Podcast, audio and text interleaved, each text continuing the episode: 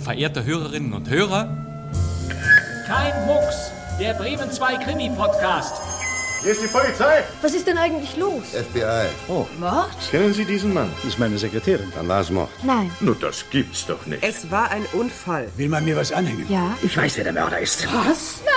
Nein, das darf doch nicht sein. Ich habe ihn nicht umgebracht. Ich... Wer ist der Mörder? Nein, Sagen Sie es nicht. das heißt ja. Ich will drauf kommen, wer der Mörder ist. Aber kein Mucks, das sage ich Ihnen. Jawohl, kein Mucks der Krimi-Podcast mit Klassikern aus dem Radioarchiv. Schön, dass Sie dabei sind. Wir veranstalten einen, Hörspielabend von Radio Bremen. Auf dem Programm steht natürlich eine aufregende Geschichte. Sie ist über eine Stunde lang und basiert auf einem Theaterstück. Tino Schubert hat es geschrieben und Hilde Wallis hat daraus einen feinen Bremer Krimi gemacht. Aus Mangel an Beweisen heißt er, und natürlich geht es um Recht und Gesetz. Ich muss einen Freispruch wegen erwiesener Unschuld erreichen. Mike Clay ist Anwalt und er nimmt seinen Beruf sehr ernst. Und dann ist es auch noch ausgerechnet sein Schwager, der in Bedrängnis gerät. Ein spannendes Stück von 1979 erwartet sie. Die Besetzung ist toll. Stefan Wigger spielt den Anwalt. Überhaupt sind viele Schauspielerinnen und Schauspieler dabei, die man in den 1970ern und 80ern oft im Radio gehört und noch häufiger im Fernsehen gesehen hat. Etwa Gerd Hauke, Verena Wied, Walter Kreie, Susanne Beck und Inken Sommer.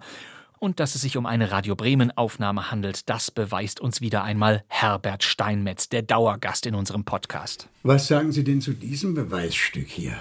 Und einen der mitwirkenden Schauspieler habe ich noch vergessen. Er spielt in unserem Hörspiel einen abgehalfterten Theaterregisseur, der dem Alkohol zugetan ist.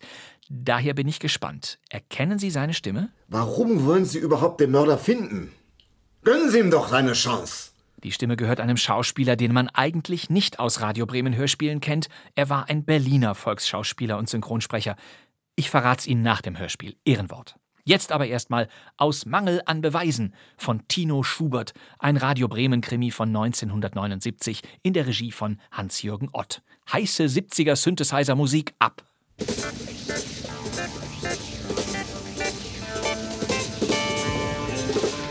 Freispruch aus Mangel an Beweisen, umstrittenes Urteil im Roger Morgan-Prozess. Er brachte Alice Klaue um, bleibt Mord an Badamer ungesühnt. Mike Clay kündigt Berufung an. Du bist fest entschlossen, Mike. Ja, ich muss einen Freispruch wegen erwiesener Unschuld erreichen. Roger ist so oder so ein freier Mann. Ein freier Mann, der unter Mordverdacht steht, ist gesellschaftlich ein toter Mann. Und einen solchen Mann kannst du dir in deiner Familie nicht leisten. Bisher ist Roger mit Anne nur verlobt.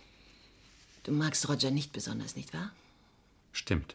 Aber Anne ist hoffnungslos in ihn vernarrt. Sie würde ihn auch heiraten, wenn er Alice Klauer umgebracht hätte. Du sagst hätte. Das heißt, du bist von seiner Unschuld überzeugt. Ja. Und deshalb werde ich in die Berufung gehen. Hast du denn neues Material? Bisher nicht. Ich werde die Berufung erstmal wegen Formfehler einreichen. Wenn du die Richter im ersten Prozess nicht von Rogers Unschuld überzeugen konntest, wie willst du es denn im Es zweiten? hängt alles an diesem unglückseligen Alibi. Mit einer Lücke von 20 Minuten. Mr. Clay, Ja? Ihre Schwester Miss N. Ja, Ja, danke, soll reinkommen. Hallo, Chris. Hallo, Anne. Na, was halten Sie von einer Freispruchfete? Fragen Sie lieber Mike. Entschuldigen Sie mich, ich habe noch was zu tun. Na, Mike, wie fühlst du dich als Sieger? Unterlegen. Manchmal bist du wirklich komisch. Anne, du verkennst anscheinend die Sachlage. Roger wurde freigesprochen. Ja, aus Mangel an Beweisen. Das ist ein halber Schuldspruch. In meinen Augen nicht. Weil du es nicht wahrhaben willst. Hast du das Schlusswort des Vorsitzenden schon vergessen? Dann lies es nach. Alle Zeitungen haben es gebracht. Die Boulevardblätter können mir doch gestohlen bleiben. Ich sagte alle Zeitungen. Hier, bitte. Da. Da steht es fett gedruckt in unserem seriösen Provinzblatt. Äh, Hier. Solange kein anderer des Mordes an Alice Klauer überführt und verurteilt worden ist, gilt Roger Morgan als schwer belastet. Ach. Und hier. Hier. Überall kannst du es lesen.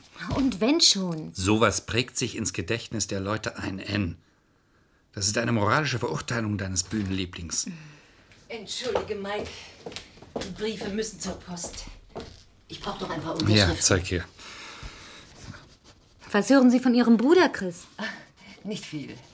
Das ist ein Zeichen, dass es Fred gut geht. So, das wär's bitte hier. Wie ist es?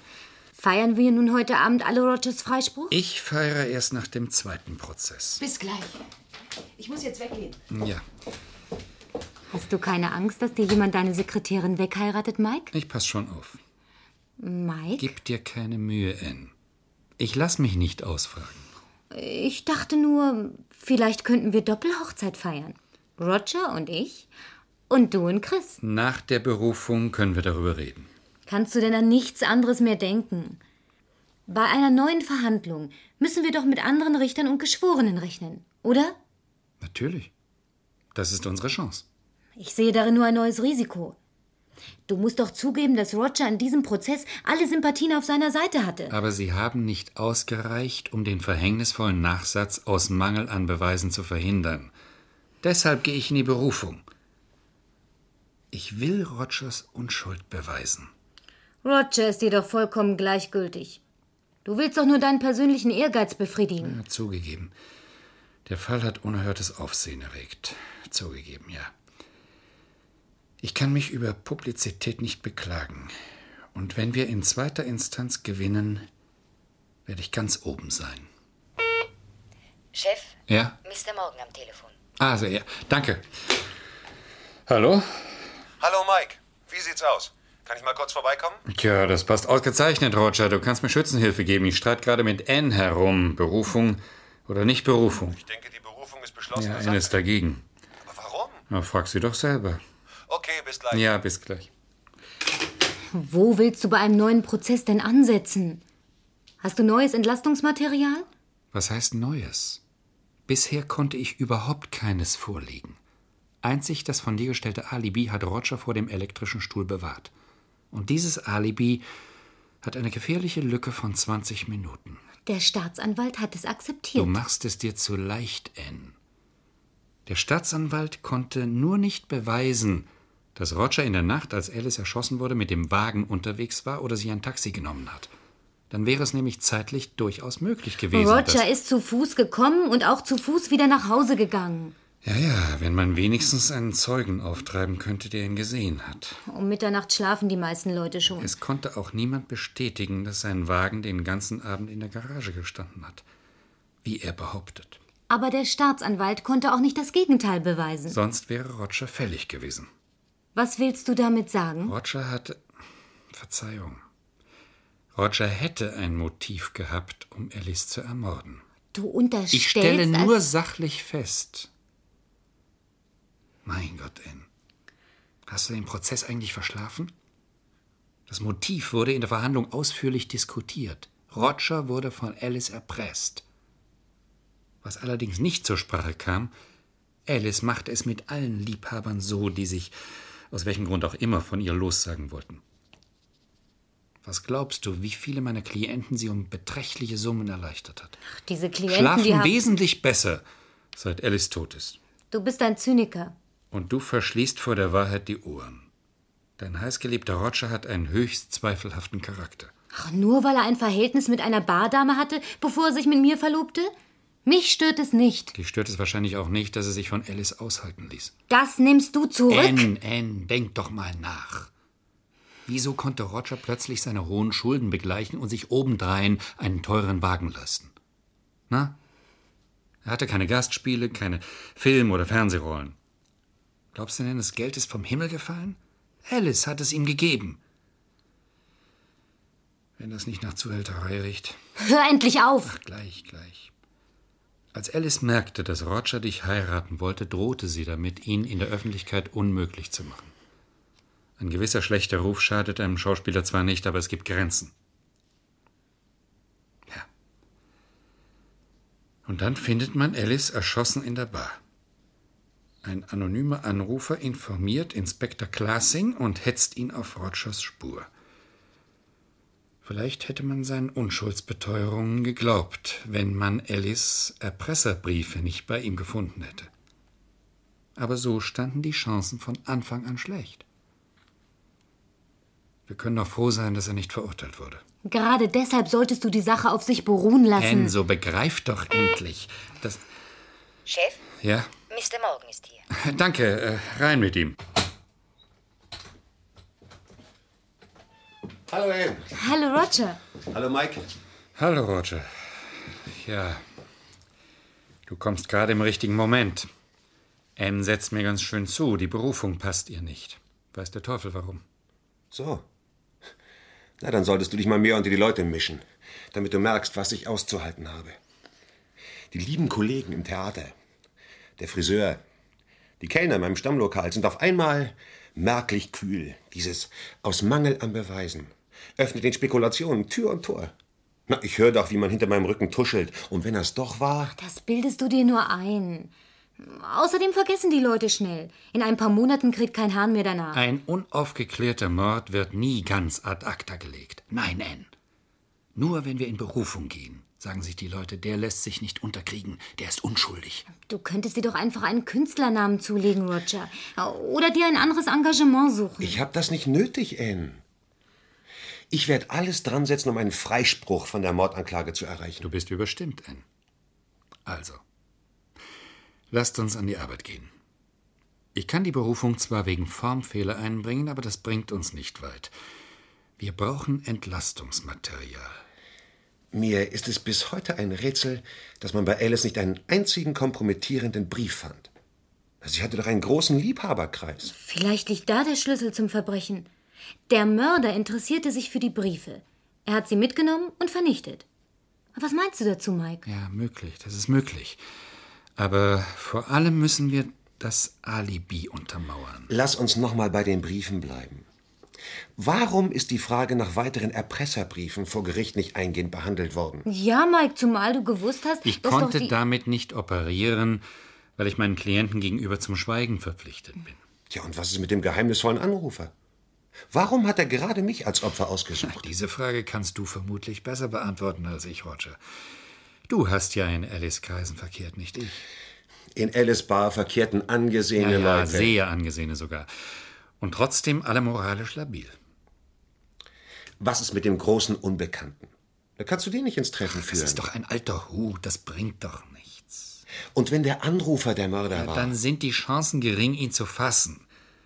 Er konnte bis heute nicht identifiziert werden und wird sich ja wohl auch kaum freiwillig melden. Na, dann möchte ich wirklich wissen, woher du deinen Optimismus für einen zweiten Prozess nimmst.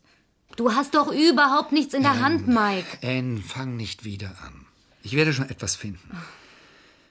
Es ist am besten, wir gehen den Fall noch einmal chronologisch durch. Ohne mich. Es muss sein, Roger, es muss sein. Also ich mache es so kurz wie möglich.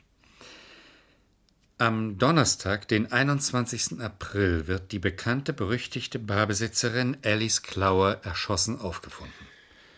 Die Tatzeit konnte ziemlich genau ermittelt werden. Der Barmixer sagte aus, dass der letzte Gast Punkt Mitternacht das Lokal verlassen hatte. Er selbst ging kurz danach. Alice wollte noch die Abrechnungen machen. Um 0.40 Uhr kam der diensthabende Streifenpolizist in die Bar und fand Alice tot auf.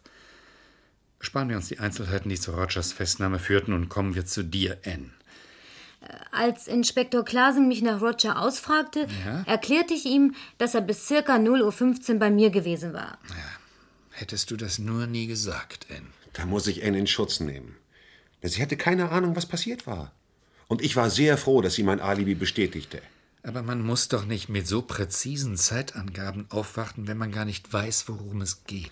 Ich hatte dummerweise gesagt, dass Roger unmittelbar nach den letzten Nachrichten im Fernsehen gegangen war. Also um 0.10 Uhr. Damit war für Klassing der Fall klar, denn der Mord geschah nach Mitternacht. Aber ich konnte unmöglich in der kurzen Zeit zu Fuß bis zu Alice Bar kommen, sie erschießen und das Weite suchen, bevor der Streifenpolizist auftaucht. Naja, die Sachverständigen der Anklagevertretung waren der Ansicht, dass es theoretisch möglich gewesen wäre. Das Gegengutachten, das ich erstellen ließ, hat diese Theorie jedoch widerlegt und die Geschworenen schlossen sich glücklicherweise dieser Auffassung an. Im zweiten Prozess aber darf die theoretische Möglichkeit gar nicht erst auftauchen. Die Hypothese ist ohnehin unhaltbar. Roger, solange du nicht beweisen kannst, dass du von Enns Wohnung aus direkt zu Fuß nach Hause gegangen bist, solange bleiben die Zweifel bestehen. Also, denk nochmal scharf nach. Hat nicht vielleicht irgendjemand seinen Hund Gassi geführt, die Katze rausgelassen, die Haustür abgeschlossen oder ein Fenster auf und zugemacht? und dich dabei gesehen. Selbst wenn sich nur irgendwo eine Gardine bewegt hat, besteht Hoffnung. Roger, dass- willst du Mike nicht endlich reinen Wein einschenken? Ich verstehe dich nicht, Anne. Wirklich nicht? Dann will ich dir zunächst reinen Wein einschenken, Roger. Ich bin dir in jener Nacht gefolgt. Es hatte mich stutzig gemacht, dass du immer um die gleiche Zeit fortgingst. Ich wollte endlich wissen, warum. Eifersucht der Frau. Du bist nicht zu Fuß gegangen, Roger. Du hattest deinen Wagen gleich um die Ecke geparkt, wie ich es vermutet hatte. Schließlich kenne ich dich gut genug. Du gehst freiwillig doch keine fünf Schritte. Also gut, ich war mit dem Wagen da. Na, Du wirst mir diese kleine Schwindelei ja wohl verzeihen. Kleine Schwindelei nennst du das? Hast du immer noch nicht begriffen, Roger? Ich bin dir mit meinem Wagen nachgefahren. Bis, Kein Wort mehr, Anne. bis zur Alice Bar. Roger? Roger, es sieht so aus, als müsste ich deine Verteidigung niederlegen.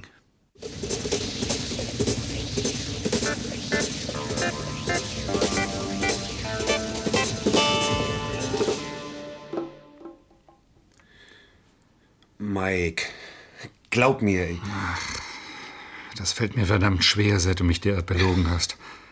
Und du, Anne, gehst in den Zeugenstand und leistest dann Meinheit. Ich konnte Roger doch nicht reinreißen. Wenn ich gewusst hätte, dass Anne mir gefolgt ist, dann, dann hätte ich doch. Hätte, hätte, hätte. Ein Anwalt sollte sich darauf verlassen können, dass sein Klient ihm die Wahrheit sagt.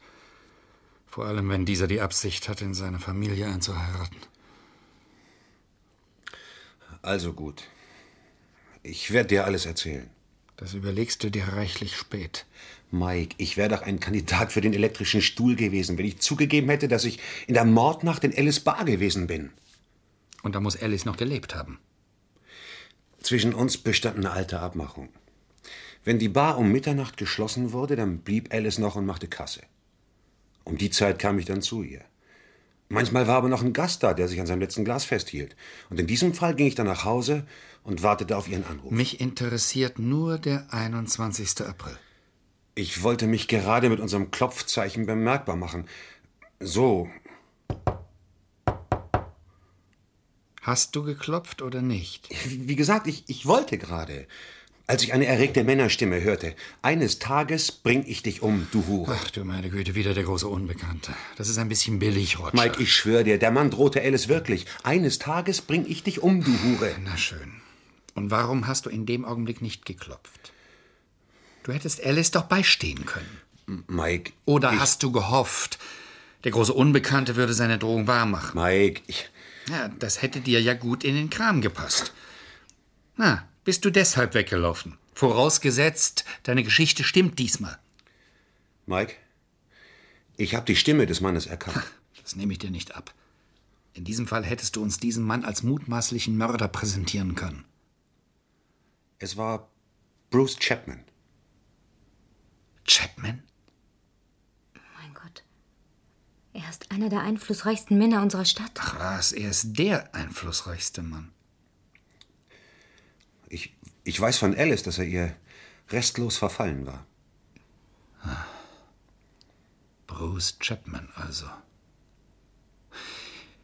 Und warum hast du das nicht gleich gesagt? Wir hätten die Verteidigung ganz anders aufziehen können. Ach, Gegen Chapman hat doch keiner eine Chance. Außerdem hatte ich den Eindruck, dass Chapman im Begriff war zu gehen, als er die Drohung ausstieß.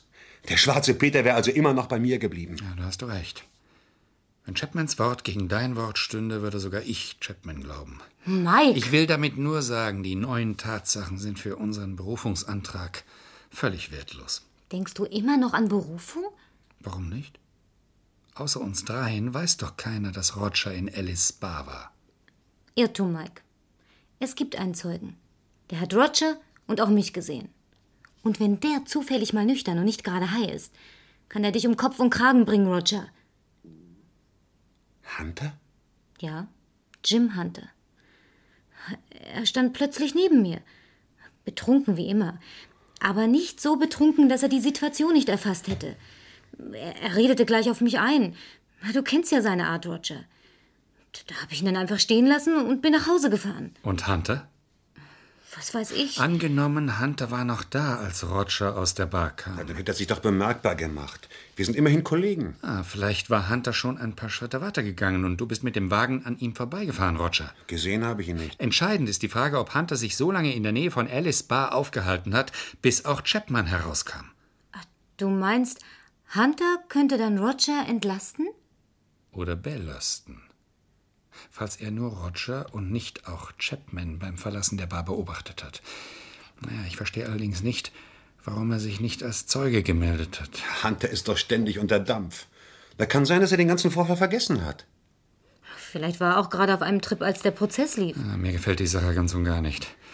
Hunter bedeutet eine Gefahr für uns. Siehst du nun endlich ein, dass es am besten ist, die Dinge auf sich beruhen zu lassen? Momentan haben wir tatsächlich schlechte Karten.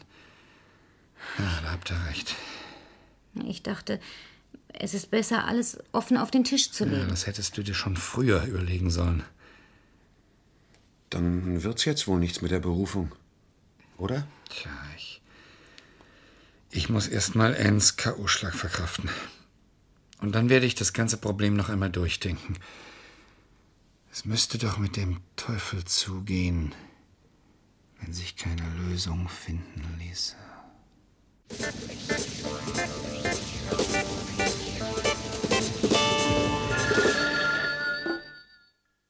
Hallo? Hallo, Mr. Hunter, hier Clay, Rechtsanwalt. Ah ja, der berühmte Mike Clay. Ah, Sie übertreiben, Mr. Hunter. Sagen Sie, könnten Sie vielleicht auf einen Whisky zu mir kommen? Whisky wäre ich nicht abgeneigt, aber so aus reiner Menschenfreundlichkeit werden Sie mich wohl kaum einladen. Ja, ich habe da ein Problem, bei dem Sie mir vielleicht etwas helfen könnten. Meinen Sie? Ja, Nur denn, lassen Sie die Katze schon mal aus dem Sack. es handelt sich um die Mordsache Alice Clower. Ich bin da auf etwas gestoßen, was auch Sie angeht, Mr. Hunter. Meinen Sie? Ja, ich möchte die Sache nicht gerne am Telefon besprechen. Das ist schön, ich akzeptiere Ihre Einladung. Gut, nehmen Sie gleich ein Taxi auf meine Rechnung, ja? Okay. Bis gleich, danke. Chris, Ja? Chris, du bist doch mit Ellen Chapman verwandt, wenn ich nicht irre. Äh, entfernt. Weit entfernt. Na, immerhin. Äh, Ruf sie doch bitte an und. Geschäftlich oder privat? Es wäre mir lieb, wenn du Ellen von dir zu Haus aus anrufen würdest. Sollte Bruce am Apparat sein, leg einfach auf. Und was willst du von Ellen? Ich möchte, dass sie morgen um 10 Uhr ins Büro kommt. Und das wird sie wohl kaum Es ist tun. äußerst wichtig. Du wirst schon einen Grund angeben müssen. Sag ihr, es handle sich um die Mordsache Alice Clower. Ich sehe da keinen Zusammenhang. vielleicht sieht Ellen ihn. Es ist jedenfalls erforderlich, dass sie morgen um 10 Uhr hier ist. Sieh zu, wie du das schaffst. Warum Mein Gott, du wirst ja wohl noch einmal deine Tante anrufen können. hat N dich in so schlechte Laune versetzt? Ann und Roger, wenn du es genau wissen willst. Ach, äh, Roger war auch da. Seid ihr euch über die Berufung einig geworden? Noch nicht.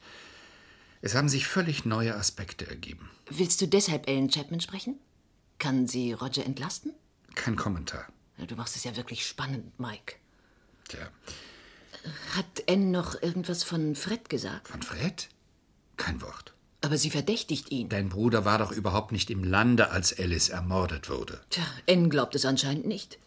Sie weiß, dass Fred früher mal mit Alice liiert war und Was besagt denn das schon? Alice hat die halbe Stadt bezirzt und erpresst. Nein, um deinen Bruder brauchst du dir gar keine Sorgen zu machen, Chris. Sein Alibi ist hieb- und stichfest. Was man von Rogers leider nicht sagen kann. Ja, aber N. Chris, bitte, ich habe zu tun. Gleich kommt Hunter. Mit dem hast du eben telefoniert? Ja, ich habe da einen Plan. Nicht ganz ungefährlich und vielleicht auch nicht ganz fair, aber es ist für mich die letzte Chance, den Verdacht gegen Roger endgültig auszuräumen. Chef, Ja? Mr. Hunter ist da. Danke. Einen kleinen Moment bitte. Ich möchte, dass du seinen Besuch ignorierst, Chris. Okay, ich ziehe mich zurück. Ganz zurück, bitte. Ich müsste aber noch ein paar Sachen schreiben. Das hat Zeit bis morgen. Naja, wie du willst. Nimm diese Tür dort.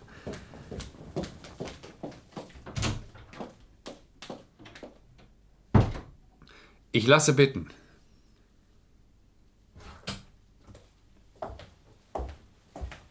Hallo, Mr. Clay. Mr. Hunter, nett, dass Sie kommen. Nehmen Sie bitte Platz. Danke. Na? Wo drückt der Schuh? Whisky? Immer. So. Danke. Na, was inszenieren Sie zurzeit, Mr. Hunter? Und Franz, so ein Quatsch. Wissen doch verdammt genau, dass ich als Regisseur abgewirtschaftet habe. Kein Ass gibt mir meine Inszenierung. Verzeihung, ich meinte, Roger hätte mir mal erzählt, dass... Roger, ein feiner Kerl. Ein feiner Kerl ist Roger. Und begabt ist er auch. Sehr begabt. Ja. Wir haben uns immer gut verstanden, Roger und ich. Gemeinsame Interessen, verstehen Sie? Theater, Alkohol und Weiber. Sieh auf, Roger, lass ihn nichts kommen. Haben Sie sich deshalb nicht als Zeuge gemeldet? So als Zeuge? Ja, Sie haben doch Roger in die Bar gehen sehen, kurz bevor Alice erschossen wurde, oder? Diese, diese Hure, diese, diese Erpresserin. Mit einem Schuss erledigt. Mit einem einzigen Schuss. Man hätte sie totprügeln müssen. Wir alle hätten es tun müssen. Alle, die sie zerstört hat. Sie haben Alice gehasst. Mr. Clay, falls Sie mich hierher gerufen haben, um mir eine Falle zu stellen, muss ich Sie enttäuschen. Ich bin nicht der richtige Mann für Sie. Ich bin ein Feigling, ein Wrack. Sie brauchen einen glaubhaft Verdächtigen, den Sie zu Rogers Entlassung gerecht präsentieren können. Nur frage ich mich, warum wollen Sie überhaupt den Mörder finden? Gönnen Sie ihm doch seine Chance. Schließlich hat er uns allen einen großen Dienst erwiesen. Es geht um die Berufung. Das äh, aus Mangel an Beweisen. Es stinkt Ihnen, was? Diese verdammten 20 Minuten, um die das Alibi nicht gestimmt hat. Das ist für manche höchst ärgerlich. Verstehe. Sie haben den Prozess also verfolgt. Und ob? Wollen Sie meine Meinung hören? Nur zu, Mr. Hunter. Sie haben. Sie haben entscheidende taktische Fehler gemacht, Mike. Sie hätten dem Gericht mehr Verdächtige präsentieren müssen. Warum haben Sie den Barmixer nicht in die Zange genommen, oder? Oder einen Polizisten, der Alice angeblich tot aufgefunden hat. Fällt Ihnen nichts Vernünftigeres ein? Wenn Sie glauben, der Barmixer oder der Polizist hätten als Liebhaber für Alice nicht zur Debatte gestanden, da irren Sie sich gewaltig.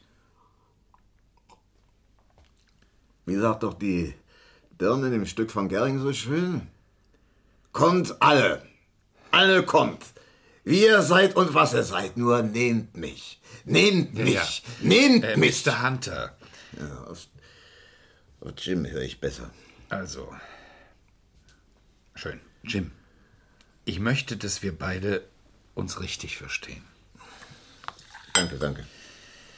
Ich muss in die Berufung gehen, um für Roger Freispruch von der Mordanklage zu erreichen. Das kann ich aber nur, wenn Sie nicht plötzlich der Teufel reitet und Sie vor Gericht aussagen, dass Sie Roger zur Tatzeit gesehen haben, als er Alice Bar betrat. Ich habe bisher nichts gesagt und werde auch in Zukunft nichts sagen.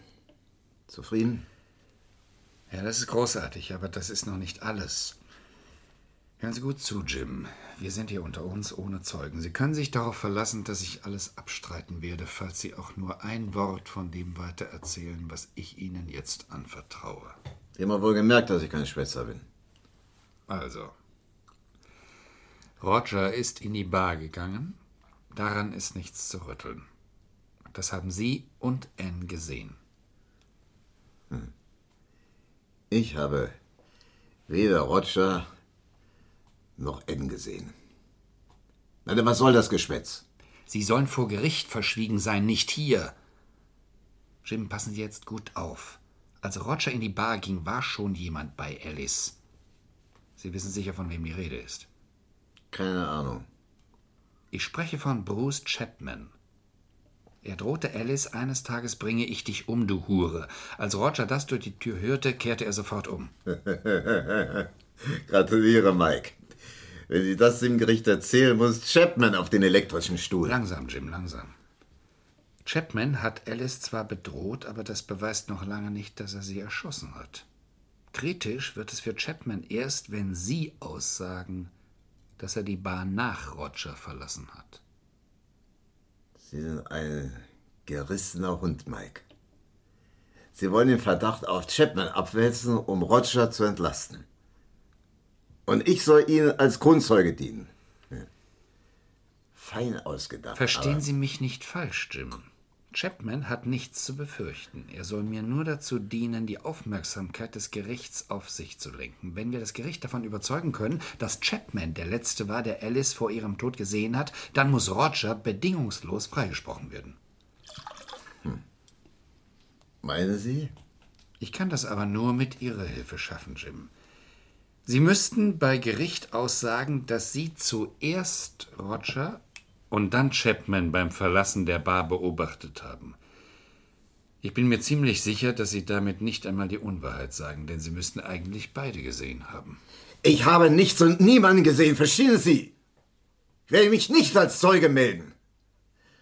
Und N wird hübsch stillschweigen. Bleiben Sie nur dabei, dass Roger von N aus direkt nach Hause gegangen ist. Naja, schön. Es war auch nur so eine Idee von mir. Da wir ganz unter uns sind, Mike,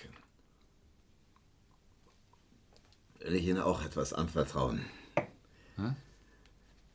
Setzen Sie sich Ihre Brille auf hier und lesen Sie. Nein, nein, nein, nein. Ich behalte den Brief in der Hand. Ah, Ich weiß, dass Sie mich gesehen haben, Mr. Hunter.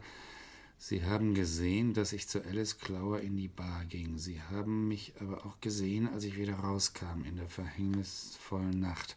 Sie wissen schon, welche ich meine. Das kann für Sie, Mr. Hunter, von Vorteil sein oder auch nicht. Das liegt ganz bei Ihnen. Sollten Sie irgendetwas herumerzählen, werden Sie Alice Clower bald da sehen, wo sie jetzt ist, in der Hölle. Wenn Sie aber klug sind und schweigen, bekommen Sie jeden Monat von mir einen beachtlichen Betrag. Wie gesagt, es liegt nur bei Ihnen. Ich weiß, was Sie sagen wollen, Mike. Aber der Brief bleibt bei mir. Er ist so gut wie bares Geld für mich. Das ist ein ganz billiger Erpresserbrief. Gewiss. Äh, ich darf doch. Natürlich, bedienen Sie sich. Jim, Sie wissen, wer der Erpresser ist. Dann hören Sie mir mal gut zu, Mike. Ich bekomme jetzt monatlich ein hübsches Sümmchen Schweigegeld. Wie viel? Ich sehe nichts an. Jim, der Erpresser ist vermutlich Alice Mörder. Sie haben den Mann doch gesehen. Geben Sie es auf, Mike. Ich habe nichts gehört und nichts gesehen. Nichts und niemand, verstanden? Oder glauben Sie, ich will mit einer Kugel zwischen den Rippen enden? Also gut. Vergessen wir das Ganze. Dieses Gespräch hat genauso wenig stattgefunden wie Rogers Barbesuch. Okay. Hier ist das Taxigeld. Ah, hätte ich glatt vergessen. Und den Whisky können Sie auch mitnehmen. Nein, äh, warten Sie, ich gebe Ihnen eine neue Flasche.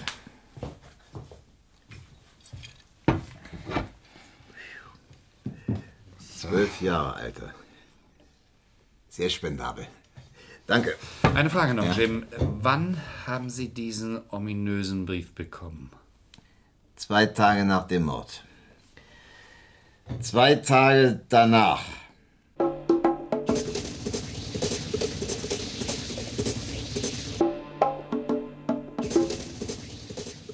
Freut mich, dass Sie gekommen sind, Mrs. Chapman. Das haben Sie nur Chris zu verdanken, Mr. Clay. Bitte nehmen Sie Platz. Danke. Hm. Wie wär's denn mit einem Kaffee, Ellen? Gern. Für dich auch, Mike? Ja, bitte. Äh, Mrs. Chapman, die Angelegenheit, die ich mit Ihnen besprechen muss, ist etwas heikel. Äh, zuvor eine Frage. Haben Sie den Prozess morgen verfolgt? Das hat wohl jeder in dieser Stadt. Dann ist Ihnen auch das Urteil bekannt. Freispruch aus Mangel an Beweisen. Das stand in der Zeitung. Äh, Mrs. Chapman, ich muss Ihnen eine unangenehme Frage stellen. Ich gehe sofort wieder. Ich wollte nur den Kaffee bringen. Danke. Mir wäre es lieb, wenn du bleibst, Chris. Bei Anwälten fühle ich mich nie recht wohl. Man weiß nie, was sie im Schilde führen. Oh. Ich arbeite gern in der Anwaltspraxis. Meinetwegen kann Chris bleiben. Wir wollen übrigens heiraten, Mrs. Chapman, Chris und ich. Ah. Ja, da muss ich Chris zuliebe meine Meinung über Anwälte wohl revidieren. Nun kommen wir zur Sache. Mrs. Chapman, wussten Sie, dass Ihr Mann in Alice Bar verkehrte? Sie hätten es nicht so vorsichtig zu formulieren brauchen, Mr. Clay. Ich wusste sogar, dass Bruce mit Alice ein Verhältnis hatte. Und das hast du dir gefallen lassen, Elle? Bruce wollte sich wohl hundertmal von Alice lösen, aber. Sie hat ihn erpresst. Ja. Vielleicht war es auch meine Schuld, dass Bruce zu Alice ging. Die Bettseite der Liebe, wie man so schön sagt, macht mir keinen Spaß. Da haben wir es wieder. Was auch immer Bruce Chapman tut, ihn trifft nicht der leiseste Vorwurf. Was soll das heißen, Mr. Clay? Mrs. Chapman, seit gestern habe ich im Mordfall Alice Clower neues Material in der Hand. Sie wollen doch nicht etwa Bruce mit hineinziehen. Hören Bruce Sie war. bitte in- erst einmal zu, Mrs. Chapman. Man hat mich gestern mit der Neuigkeit überrascht, dass Rogers Alibi nicht stimmt. Er ist von N aus nicht direkt nach Haus, sondern zur Alice Bar gegangen. Das ist ja ungeheuerlich. Warum hast du mir denn das nicht erzählt, Mike? Du hörst es ja jetzt. Hat denn irgendjemand Roger gesehen? Ja. N. Sie hat ihm nachspioniert. Verhängnisvoll wird die Sache jedoch erst dadurch, dass es noch einen Zeugen gibt. Dieser Zeuge hat sich sogar kurz mit N unterhalten. Und wer ist es? Und warum hat er sich nicht bei Gericht gemeldet? Man hat ihm einen Drohbrief geschickt und sein Schweigen mit einer monatlichen Geldzuwendung erkauft. Schäbiger Charakter. Ah, ihm ist sein Leben lieb. Oder galt die Bemerkung dem Absender des Drohbriefs, Mrs. Chapman? Das dürfte ja wohl der Mörder sein. Sollten Sie dabei jetzt an Roger denken, irren Sie sich. Roger hat erst gestern in meinem Beisein erfahren, dass er von Anne und dem bewussten Zeugen gesehen wurde. Der Drohbrief traf aber schon zwei Tage nach dem Mord ein. Folglich kommt Roger als Absender nicht in Frage. Damit werden Sie bei Gericht nicht durchkommen, Mr. Clay. Wenn Sie nur Roger und Anne, also den Angeklagten und seine Braut haben, um die Geschichte zu bestätigen, Sie werden sich schon etwas Besseres einfallen lassen müssen. Ich bin gerade dabei, Mrs. Chapman. Allerdings wird es Ihnen nicht gefallen. Ich sehe mich nämlich gezwungen, Ihren Namen mit ins Spiel zu bringen. Das werden Sie bleiben lassen. Tut mir leid. Aber wegen der Wahrheitsfindung lässt es sich nicht vermeiden. Als Roger in die Bar ging, hörte er durch die verschlossene Tür eine Männerstimme Eines Tages bringe ich dich um, du Hure. Es war ihr Mann, Mrs. Chapman, der die Drohung ausstieß. Er muss außer sich vor Zorn gewesen sein. Sie lügen! Sie haben sich das ausgedacht, um Roger reinzuwaschen. Aber ich warne Sie, Clay. Im Vergleich zu Bruce sind Sie ein Nichts. Ellen, bitte, hör doch Mike erst mal an. Misch dich bitte nicht ein, Chris. Ich darf unser Gespräch wohl als beendet betrachten, Mrs. Chapman.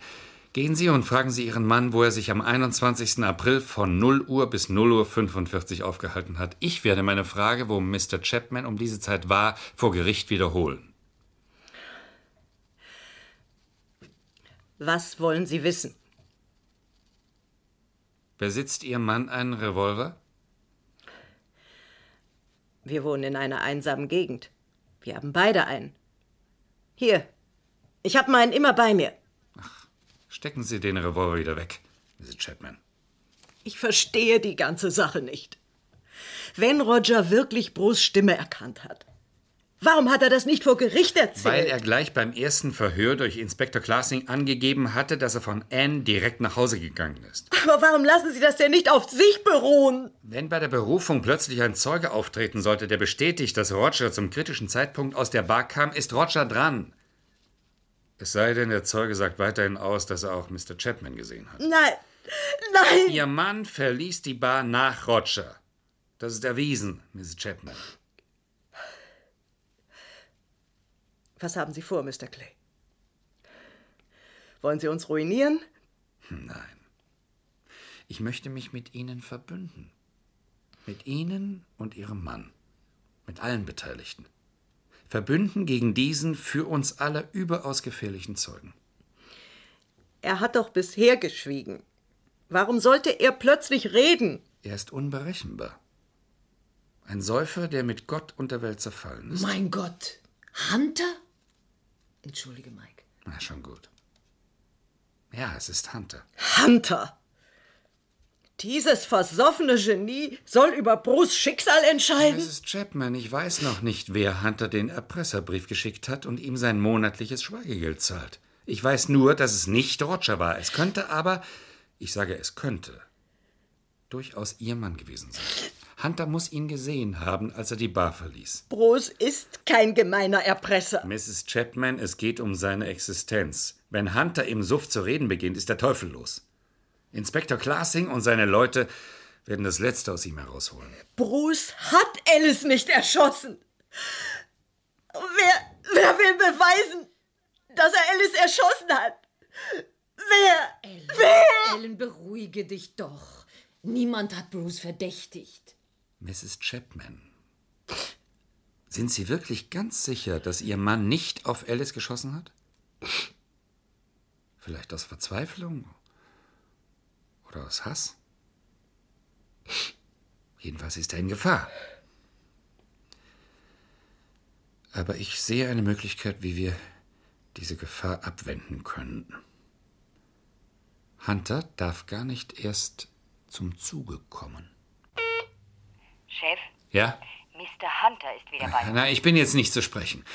Ich gehe in die Berufung. Bei Gericht gebe ich zu, dass Roger in Alice Bar war. Ich sage aber auch, dass Mr. Chapman dort war. Und jetzt passen Sie gut auf. Jetzt kommt das Entscheidende. Roger Morgan und Bruce Chapman haben gemeinsam die Bar verlassen. Gemeinsam, verstehen Sie? Da lebte Alice noch. Das ist die einzige Chance für Roger, aber auch für Ihren Mann.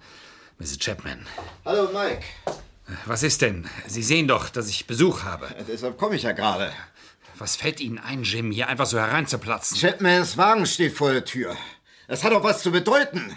Ich warne Sie, Mike. Versuchen Sie nicht, mich aufs Kreuz zu legen. Ich kenne Ihre miesen Tricks. Ich habe kein Interesse daran. Das nenne ich eine Überraschung. Auf Mrs. Chapman hätte ich nicht getippt. Was führt Sie denn hierher?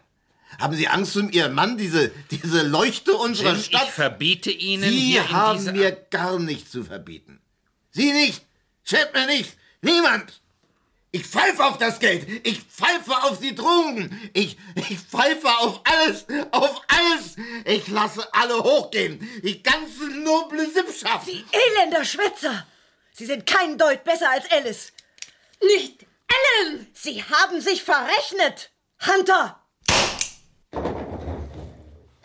Mike! Mike! Jim? Das, Äh, das konnte ich nicht ahnen, Mike. Vergeben Sie mir, Mike. Das, das wollte ich nicht. Der gefährlichste Zeuge ist tot. Aber Ihnen wird das nichts nützen, Mrs. Chapman. Ihnen nicht.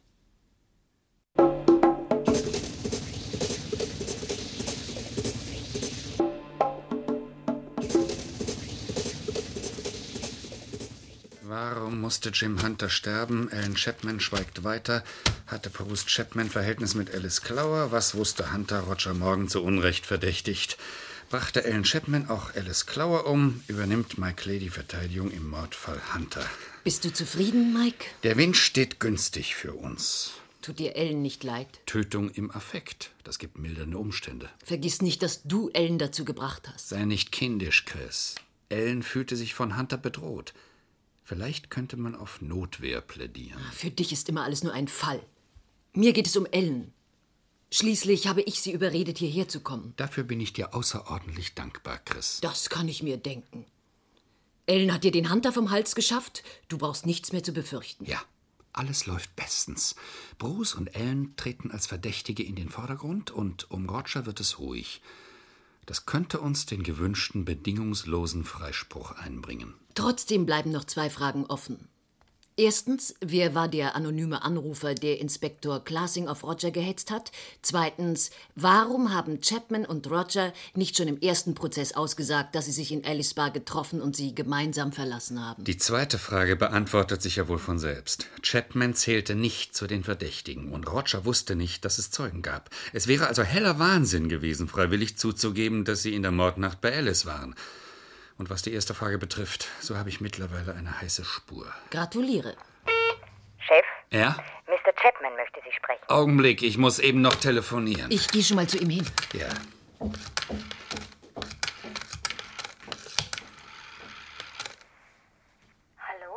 Tag, Chris. Hallo, Ann. Hallo, Mike. Bist du noch da? Äh, Bleib bitte einen Augenblick am Apparat, Ann. Ich denke schon. Mike? Äh, ja, ich habe schon gehört. Kommen Sie, Mr. Chapman, nehmen Sie Platz. Eine Sekunde, ich habe gerade meine Schwester am Apparat. Ja. Ann, Ja? ist äh, Roger bei dir? Nein.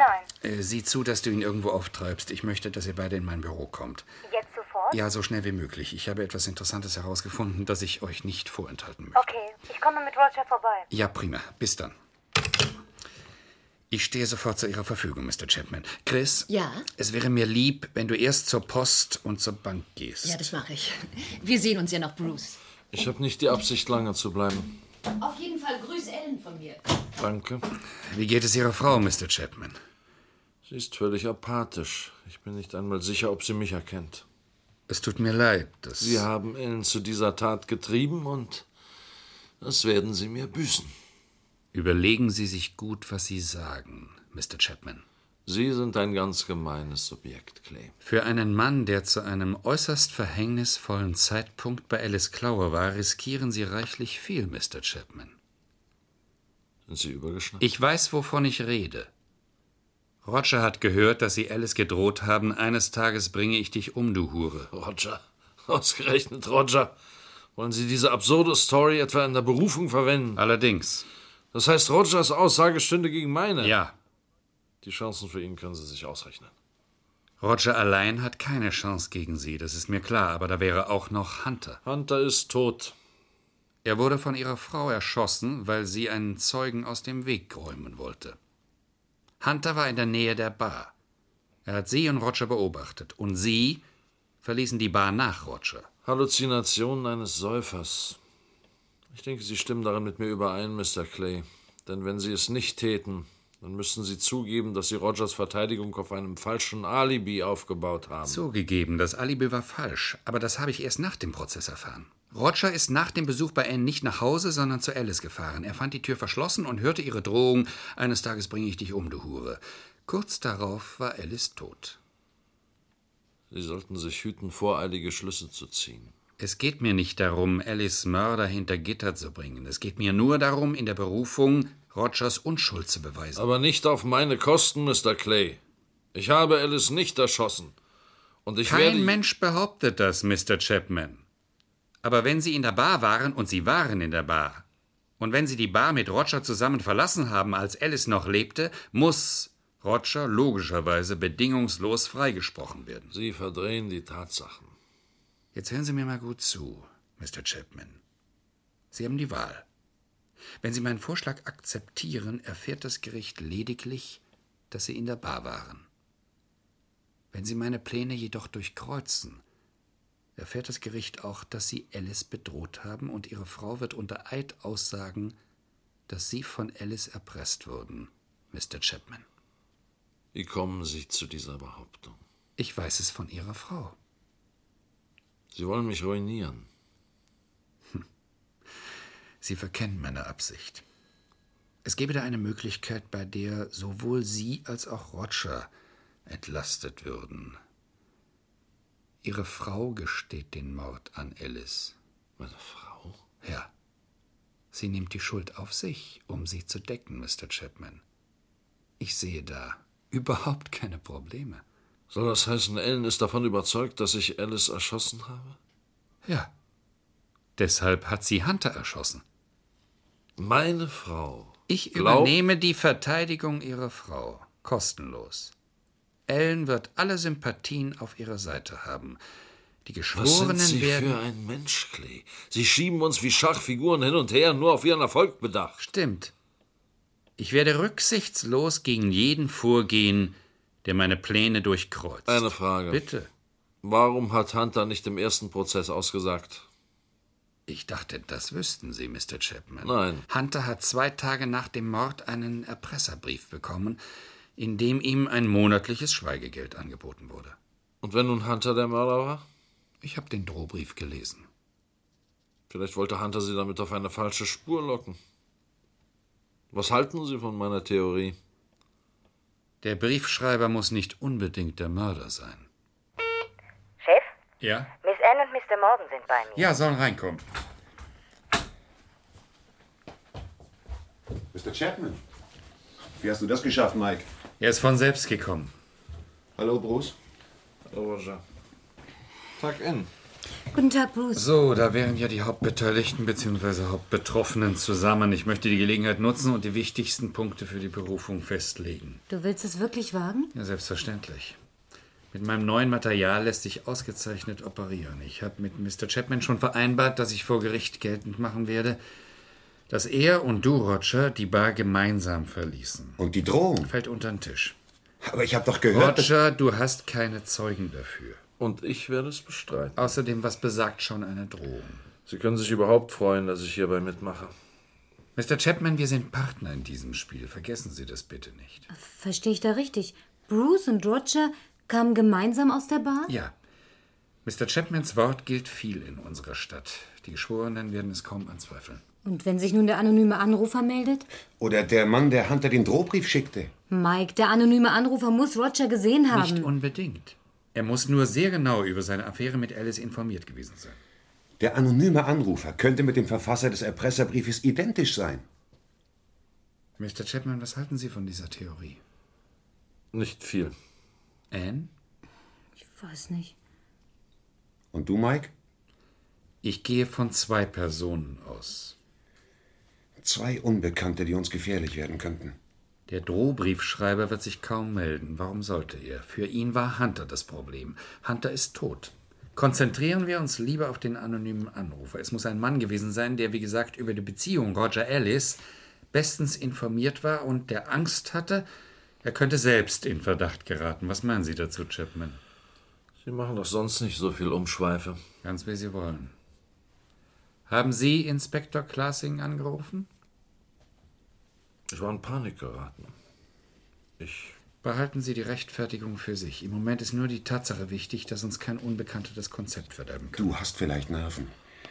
Er hätte mich beinahe auf den elektrischen Stuhl gebracht. Wir müssen jetzt in der Berufungssache weiterkommen. Ach, zu dumm. Chris ist zur Post gegangen. Ich müsste eigentlich ein paar Zeilen diktieren. Äh, Ich kann mich ja an die Schreibmaschine Ach, setzen. das wäre nett, Anne, ja. Wie viele Äh, Durchschläge? drei. Wie wär's mit einem Whisky, Mr. Chapman? Roger? Gern. Gute Idee. Danke. Danke. Anne, wie ist es mit dir? Mit Eis bitte. So, ich Ja. bin auch soweit. So, dein Whisky. Danke. Hm? Nicht so schnell, ich, Ich bin gebe etwas zu, aus der da- Übung. Ja. Ich gebe zu, dass ich zwei Tage nach dem Mord an Alice Clower dem Regisseur, hast du? Ja? Dem Regisseur Jim Hunter einen Brief geschrieben habe. Willst du schnell? Ja, es geht schon. Einen Brief geschrieben habe.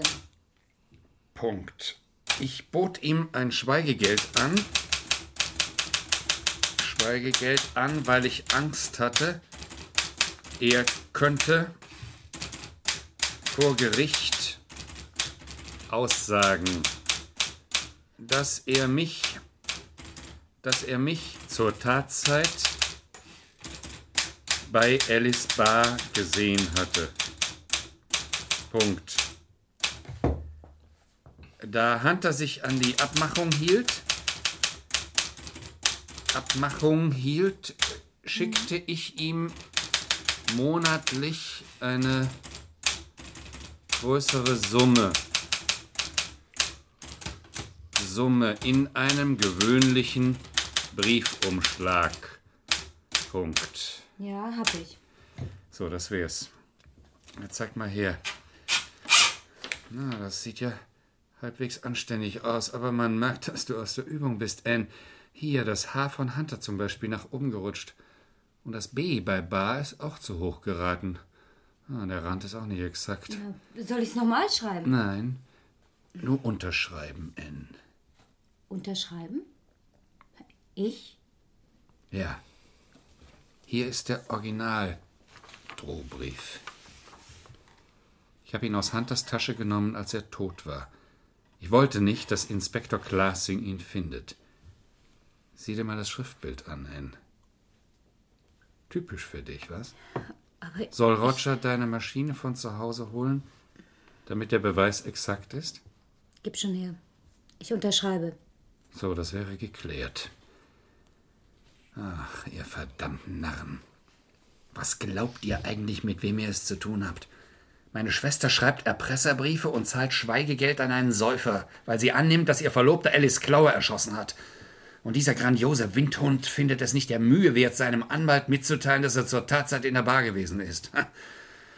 Der ehrenwerte Mr. Chapman erniedrigt sich zum anonymen Anrufe und benimmt sich so idiotisch, dass seine Frau meinen besten Zeugen über den Haufen schießt, weil sie fürchtet, ihr sonst so ehrenwerter Mann habe die Hure Alice umgebracht. Keiner von euch hat ein stichhaltiges Alibi, aber jede Menge Motive für einen Mord an Alice Clower. Der größte Stümper von Staatsanwalt bringt jeden von euch auf den elektrischen Stuhl, wenn er wüsste, was ich von euch weiß. Sie nehmen Ihren Mund reichlich voll, Mr. Clay. Es gibt da noch einiges zu klären. Zum Beispiel? Ich bin zwar wie Sie der Meinung, dass der Briefschreiber nicht unbedingt der Mörder sein muss, aber er ist mindestens so verdächtig wie Roger und ich.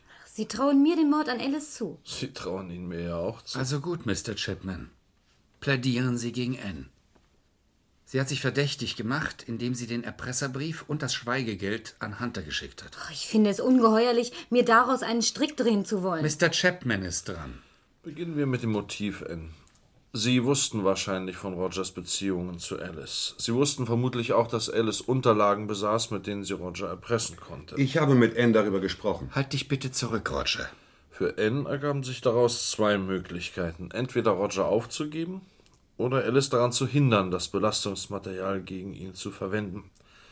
Sie hatte jedenfalls Grund genug für einen Besuch bei Alice. Während der Besprechung kam es zum Streit, Anne verlor die Nerven und erschoss ihre Widersacherin. Ich pflege nicht mit einem Revolver in der Handtasche herumzulaufen wie Ihre Anne, Frau. Ähm, Bitte. Tatsächlich haben Sie die Waffenfrage nicht bedacht, Mr. Chapman. Alice wurde, wie die Ermittlungen ergaben, mit einem Revolver belgischen Fabrikats erschossen. Es dürfte für Anne schwierig gewesen sein, daran zu kommen. Das sind Detailfragen, die man noch klären müsste. Mich interessiert das Alibi. Wo waren Sie zur Tatzeit, Anne? Bis 0.10 Uhr mit Roger zusammen in meiner Wohnung. Dann bin ich mit meinem Wagen hinter ihm hergefahren bis zur Alice Bar. Als ich gerade ausgestiegen war, kam Hunter. Ich habe mich kurz mit ihm unterhalten und bin dann wieder in meinen Wagen gestiegen und nach Hause gefahren. Wer kann das bezeugen? Hunter ist tot. Ich fürchte niemand. Sie könnten theoretisch wieder umgekehrt sein. Sie sahen Roger und kurz darauf mich aus der Bar kommen, gingen hinein und erschossen Alice. Gefällt Ihnen diese Kombination, Mr. Chapman? Ehrlich gesagt, nein. Das Motiv ja, das dürfte stimmen und das Alibi ist sehr schwach, aber Anne ist eigentlich nicht der Typ, der eine Kurzschlusshandlung begeht. Das Motiv kann ich leicht entkräften. Ich wusste von Rogers zahlreichen Affären. Alice Enthüllung hätten nichts an meinen Heiratsplänen geändert. Und auch das Urteil aus Mangel an Beweisen tut es nicht. Ach, mir liegt nichts an der Berufung. Im Gegensatz zu Mike, der um den Ruf unserer Familie und um seine Karriere fürchtet. Roger, du bist so still. Plädiere gegen Mr. Chapman. Ich halte nichts von diesem Rätselspiel à la Agatha Christie. Ich werde nicht gegen Bruce plädieren. Aus dem einfachen Grunde, weil ich am eigenen Leibe erfahren habe, wie schnell man einen Menschen hinter Gitter bringen kann. Ja, und die Tatsache, dass ich Bruce Drohung gegen Alice gehört habe und weiß, dass er nach mir die Bar verlassen hat, reicht nicht aus, um den Verdacht gegen mich völlig auszuräumen. Ich hätte ja wieder zurückkehren können. Bist du verrückt, Roger? Vor Gericht kannst du dich auf diese Weise um Kopf und Kragen reden. Ich wollte nur erklären, warum ich nicht den Ankläger gegen Chapman spielen will. Mr. Clay? Ja? Inspektor Classing möchte Sie Ja, bitten Sie ihn herein. Guten Tag, Mr. Clay. Hoffentlich störe ich nicht. Nein, nein. Kommen Sie herein, Inspektor. Guten Tag allerseits. Hallo. Guten Tag, Tag. Inspektor. Nehmen Sie Platz, Inspektor. Danke, danke, ich stehe Wie Sie hier. sehen, habe ich prominenten Besuch. Ah ja, das trifft Sie ja gut. Ich war eben bei Ihrer Frau, Mr. Chapman. Sie hat endlich ihr Schweigen gebrochen. Und? Wie geht es ihr? Naja, den Umständen entsprechend. Ihre Frau hat mir sehr interessante Dinge erzählt. Ich kenne jetzt die Rolle, die Sie im Mordfall Alice Clower gespielt haben, Mr. Chapman. Mag sein, dass ich am Tod Hunters indirekt, ich betone, indirekt schuld bin. Aber mit Ellis Ermordung habe ich nichts zu tun. Naja, immerhin haben Sie Alice bedroht, wie wir alle wissen. Ich brauche auf Einzelheiten ja wohl nicht einzugehen. Ne? Dieses Luder hat mich erpresst. Ja, handfestes Motiv, Mr. Chapman. Ich sage jetzt kein Wort mehr. Ich möchte meinen Anwalt sprechen. Beruhigen Sie sich, Wir Bruce. waren gerade dabei, ein Kriminalrätsel zu lösen, Ach Inspektor. so, Also, worum ging es denn? Um den perfekten Mord an Alice Clower? Perfekt. Ja, sind Sie nicht der Ansicht, Mr. Clay? Der Fall ist noch nicht abgeschlossen. Ah ja, natürlich. Sie wollen ja in die Berufung gehen. Ich muss sagen, ich bewundere Ihren Mut, Mr. Clay. Ich schöpfe nur das Recht aus, das ist meine Pflicht. Übrigens war Ihr Kollege, der alte Notar Greenwood, bei mir. Ach. Was wollte er bei Ihnen, Inspektor? Hatte Alice etwa ein Testament bei ihm hinterlegt? Äh, Greenwood hat mir einen versiegelten Brief von Jim Hunter gebracht. Von Hunter? Ja. Wäre Hunter eines natürlichen Todes gestorben, hätte der Notar den Brief weisungsgemäß ungeöffnet verbrannt. Im Fall eines gewaltsamen Todes aber sollte er ihn mir übergeben, was Greenwood ja auch nach der Ermordung Hunters getan hat. Kann ich den Brief mal sehen? Na danke, ich lese das Wichtigste mal vor. Sie sind nie dahinter gekommen, lieber Inspektor Klassing, dass ich meinen Koks von Alice bezog. Da mein Vorrat zu Ende ging, rief ich Alice an. Sie bestellte mich für 0.30 Uhr zum Hintereingang, der nur wenigen Personen bekannt ist. Das war am 21. April. Als ich nur noch ein paar Schritte entfernt war, hörte ich einen Schuss. Ich lief zu dem kleinen Seitenfenster und sah Alice regungslos auf dem Boden vor dem Badresen liegen. Als ich mich abwandte, sah ich eine Gestalt aus der Bar kommen.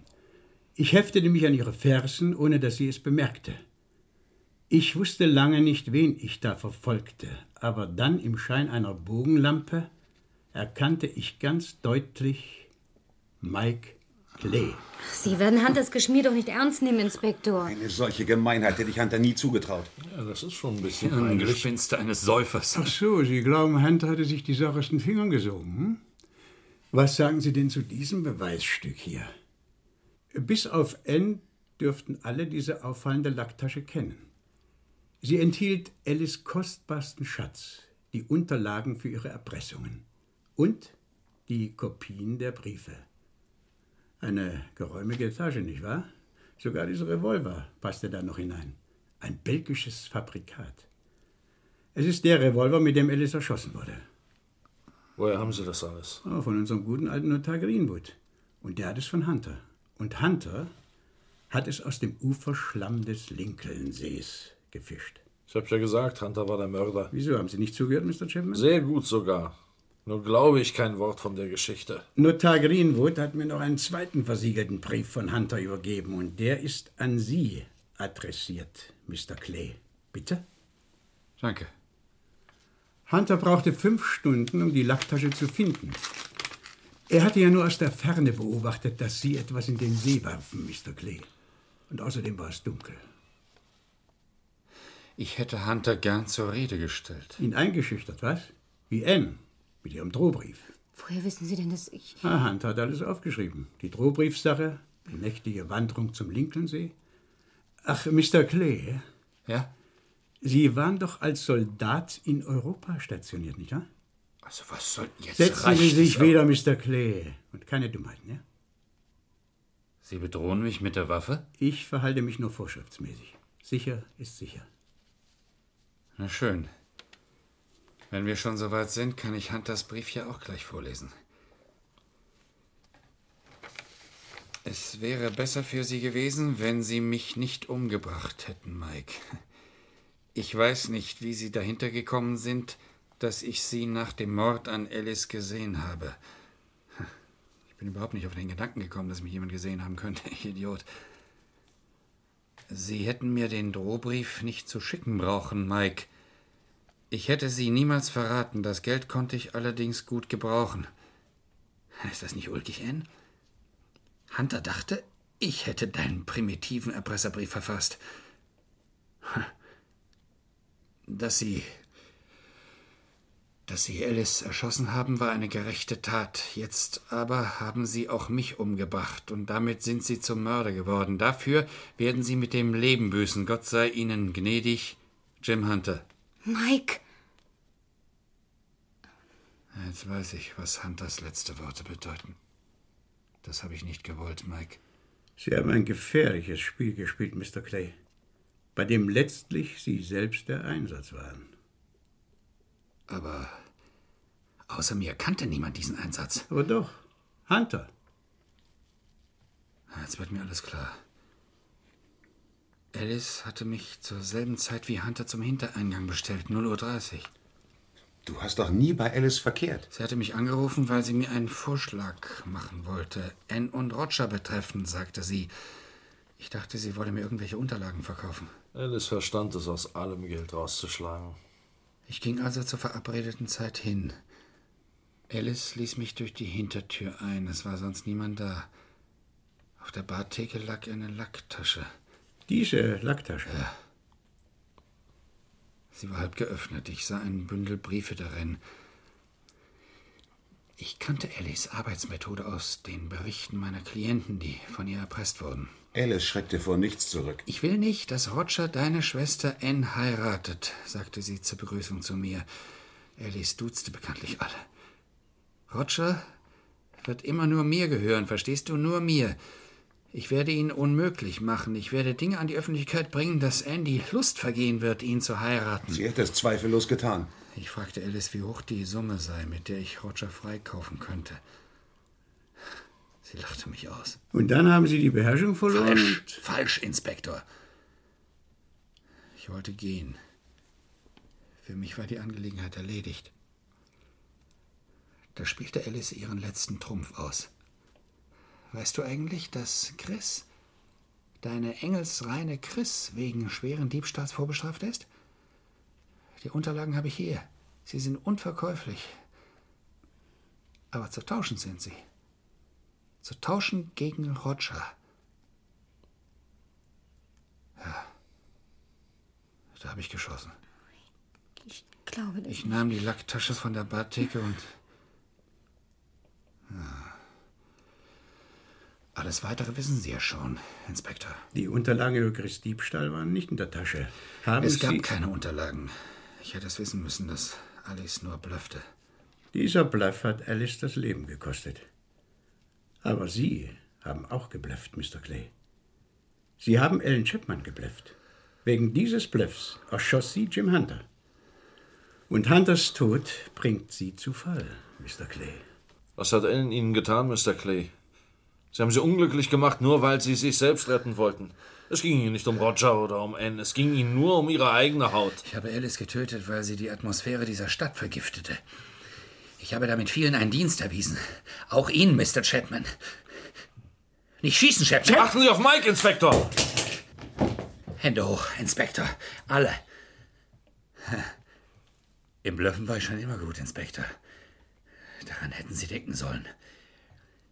Ich könnte Sie jetzt mit Ihrer eigenen Pistole erschießen, Inspektor. Keiner würde mich hindern, das Haus zu verlassen. Mike! Ich stich nicht ein, Ann. Das ist eine Sache zwischen Inspektor Klassing und mir. Machen Sie keine Dummheit, Mr. Immer Clay. derselbe Spruch. Ich mache keine Dummheiten, Inspektor. Geben Sie mir das Beweismaterial. Ich denke nicht daran. Es ist aber zu Unrecht in Ihren Händen, Inspektor. Hunter hat den Brief für den Fall geschrieben, dass ich ihn ermorden würde. Ich habe Hunter aber nicht erschossen. Stimmt. Aber das lässt sich jetzt nicht mehr korrigieren.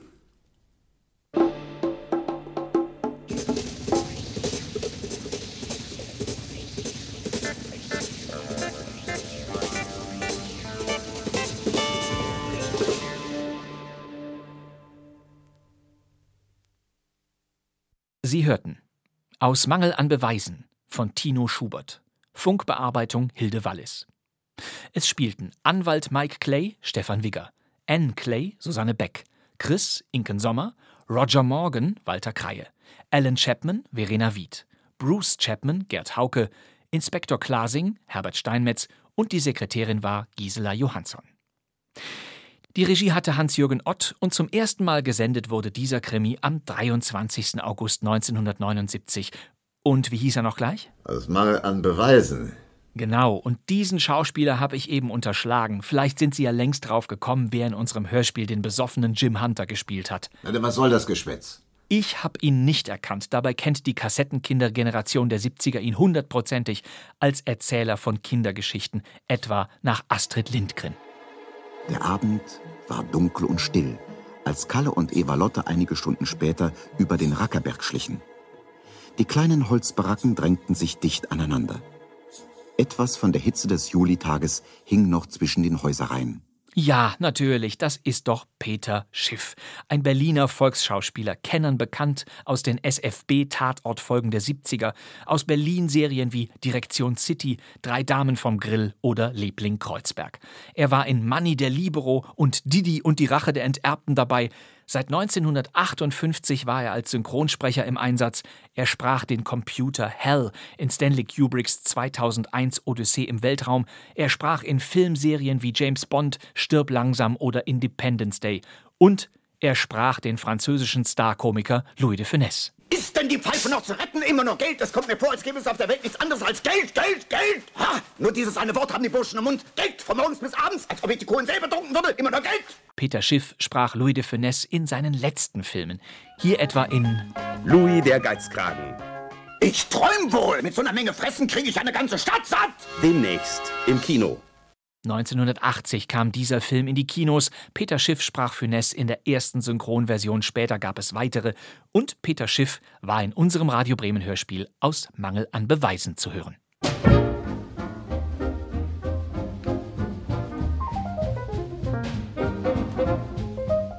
Soweit kein Mucks der Krimi-Podcast. Nächsten Donnerstag hören wir uns wieder, wenn Sie mögen. Diese und alle weiteren Folgen stehen in der ARD-Audiothek oder auf bremen2.de und natürlich überall sonst. Äh, Sie wollen sicher wissen, wie es weitergeht. Das ist die Stimme von Friedrich W. Bauschulte und eben den hören wir in unserer kommenden Podcast-Folge einmal wieder.